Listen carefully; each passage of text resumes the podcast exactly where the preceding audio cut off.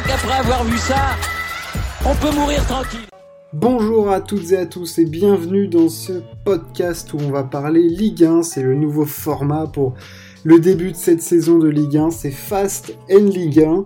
Euh, voilà, euh, on n'est pas là pour décortiquer tous les matchs de fond en comble évidemment. Hein. puis il y a même des matchs qu'on n'a pas envie de décortiquer très honnêtement.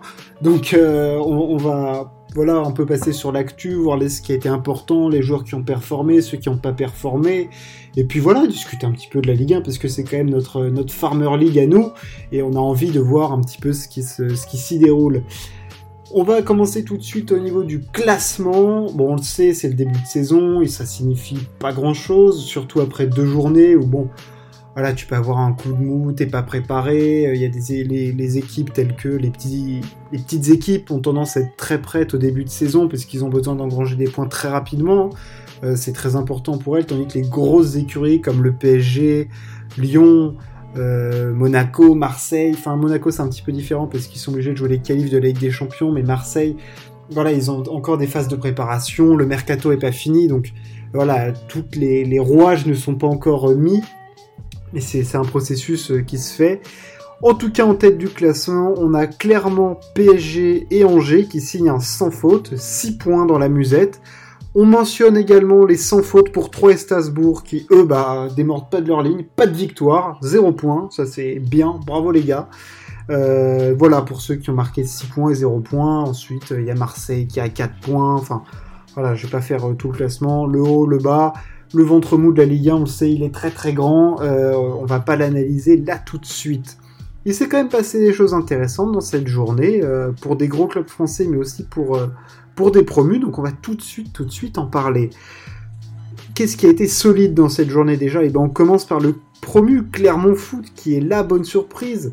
Beaucoup d'envie pour ce groupe qui dispute sa première saison de Ligue 1 de son histoire. Deux victoires en deux matchs. Euh, de l'envie, de, de, la volonté. Enfin, je veux dire, c'est hyper, euh, c'est hyper sympa ce qu'ils proposent, qu'on sent qu'ils sont, ils sont tellement contents d'être là. Enfin, voilà, ils, profitent de, à fond de, de cette chance qu'ils ont euh, de, de, jouer en Ligue 1 au plus, au plus haut niveau du foot français. Donc là, ils battent 3-2-0.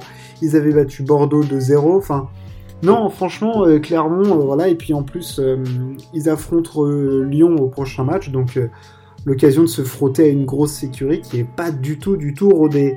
Angers aussi, euh, voilà, ils ont explosé Lyon 3-0. Euh, les Angers montrent qu'ils sont capables d'encaisser le départ de leur entraîneur historique euh, Stéphane Moulin. franchement, là, ils ont été. Bon, Lyon, c'était catastrophique, on va y revenir. Mais non, Angers, hyper impressionnant, sous les ordres de Gérald Baticle, avec, avec Sofiane Bouffal. Enfin, non, franchement, très, très, très jolie équipe du mouvement. Euh, Fujini a été très bon, euh, Cho aussi, enfin Ali Cho a été excellent. Euh, non, franchement, équipe, équipe solide, c'est de l'équipe de Ligue 1, c'est solide, ça. Voilà, on leur promettait un peu l'enfer, mais non, franchement, on sent qu'il y a de la volonté de, se battre et de, et voilà d'être les armes à la main toute la saison et de, rien lâcher. C'est le côté Ligue 1 et voilà, on va, on va on va les suivre toute la saison. Paris qui gagne facilement, ils sont un petit peu fait peur face à Strasbourg, mais bon, quand et on voit le niveau technique, la qualité technique est absolument euh, phénoménale. Euh, non, non, non, la très très belle victoire, c'est celle de Nice. Euh, victoire retentissante 4 à 0. Ils ont marché sur l'île. Nice sous les ordres de Galtier, c'était le retour de Galtier à Lille depuis son, titre. Euh, voilà, la saison s'annonçait complexe pour Lille avec notamment le départ et la perte de leur gardien euh, Mike Maignan qui leur avait clairement ramené un bon petit paquet de points euh, l'année dernière. là, ça a été très très dur. Début de match absolument catastrophique. Hein. Ils, prennent un but dès la première minute et ils se sont fait mettre la chanson par Amin Gouiri, notamment par Casper Dolberg. Là, franchement, Lille, cata, cata, cata c'est le genre de match qu'on les voyait pas faire l'année dernière. Hein. Ils étaient solides défensivement, ils concédaient peu d'occasions, offensivement c'était clinique. Là c'était naze, naze et naze. Euh, enfin, bah, bah, oui, non, enfin, moi j'ai pas du tout été satisfait, conquis par le match euh, de Lille. Euh, tout de suite match mauvais. Quand on regarde les stats, on comprend pas en plus parce qu'ils ont 63% de possession, ils ont, ils sont précis à la passe. Mais euh, ils se sont fait bouffer, ils se sont juste fait bouffer. Enfin, je veux dire, 3-0 à la pause, il n'y avait rien à dire. Donc euh, non, Lille, il va falloir relever un petit peu la cabessa.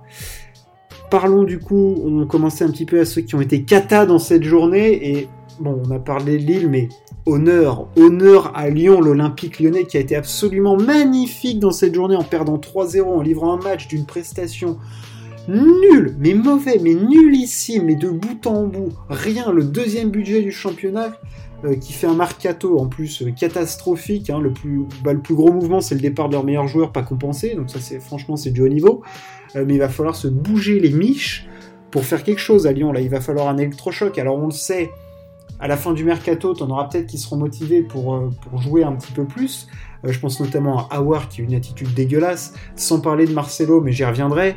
Euh, ah non, Lyon c'était pas bon. Cornet qui fait un tacle assassin, qui sait qu'il va prendre un rouge, il est. Enfin non, là franchement c'était naze, mais rien. Il y avait rien. Euh, enfin, voilà, il va falloir faire quelque chose parce que Peter Bosch, on sait, c'est un entraîneur qui va mettre les mains dans le cambouis, c'est un entraîneur à poigne et c'est ce qu'on n'a pas eu à Lyon depuis longtemps. Donc là, les jeunes qui se doraient la pilule euh, du côté du stade des Signes, eh ben, il va falloir du Groupama Stadium, il va vite falloir se, remuer les miches parce que euh, sinon ça va être chaud et pour atteindre les objectifs de la saison, c'est-à-dire rejouer la Ligue des Champions, euh, va pas falloir sur que gagner, gagner la Ligue Europa, les gars. Hein, donc euh, on se mange, on arrête de, de, faire les bouchons lyonnais et de manger, de manger du sauce bac, et puis on retourne sur le terrain, s'il vous plaît. Euh, sinon, Marseille retombe dans ses travers, il menait 2-0, bon bah on fait match nul, enfin voilà, Dimitri Boulette était de retour. non, je suis méchant avec lui, en plus il fait un match pas mauvais, on sait, c'est un joueur de fulgurance. Euh, mais bon, Marseille, j'étais un petit peu déçu. Mais bravo à Bordeaux qui, qui a rien lâché. Le petit Timothée Pembele là, qui fait un très bon match. Euh, mais bon, Marseille, c'était quand même pas, pas la folie. On s'est dit que là, ils étaient bien lancés après cette victoire euh, de, lors du premier match. Mais voilà, petit, petit craquage. Bon, c'est pas la cata. La vraie cata, c'est Lyon et Lille, hein, clairement. voilà. Bon, ça, c'était d'un point de vue global de cette journée. Le match de cette deuxième journée, j'en ai pas encore parlé, c'est évidemment le Reims-Montpellier, match nul 3 partout avec, avec des rebondissements dans, tous les sens. Euh, voilà, c'était le match spectacle à Auguste Delaune. Ouverture du score de Montpellier, Reims qui égalise puis qui passe devant, Montpellier qui égalise, qui repasse devant, et un but à la 80e pour Reims. Enfin non, du grand spectacle, beaucoup d'occasions, il y a eu 35 tirs dans le match, euh, c'était débridé, enfin ça, c'est du football champagne, j'ai envie de dire. Hein. Rien à voir avec euh, la ville de Reims, hein, qui est réputée pour son champagne. Le joueur de cette journée, alors c'est Marcelo, le Lyonnais, qui a été impeccable. Alors en termes d'attitude, absolument exceptionnel. Euh, enfin, tout au long du match, vraiment. Alors grandiose. Il a eu un en note dans l'équipe, donc ça déjà c'est fort. Euh, il s'est permis de mettre un but contre son camp comme s'il était attaquant, donc ça c'est quand même fort. en termes de niveau technique, je pense qu'on était euh, proche du niveau d'un mammouth. Euh, et, c'est à peu près tout. Il s'est même permis, on a appris dans le vestiaire, de se moquer de ses coéquipiers quand Léo Dubois essayait de secouer le cocotier en faisant un discours de, de, capitaine.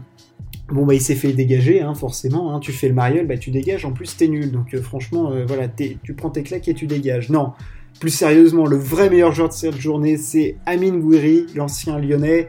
Avec Nice, il a été flamboyant, initiateur de beaucoup d'actions, juste techniquement, euh, intelligent, une prestation aboutie. Euh, lui qui confirme, qui doit confirmer cette année sa, bonne prestation l'année dernière. Hein. il a été, il a été euh, une des clés de voûte de Nice et sera une des clés de voûte.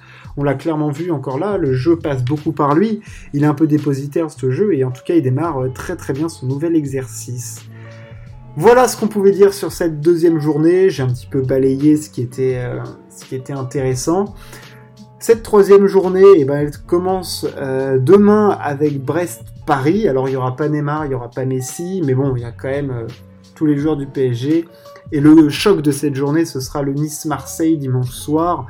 On suivra évidemment ce que fera Clermont face à, Lyon et Monaco aussi, euh, eux qui avaient des matchs de qualificatifs pour, pour la Ligue des Champions, euh, voir comment ils encaissent, euh, comment ils encaissent tout ça.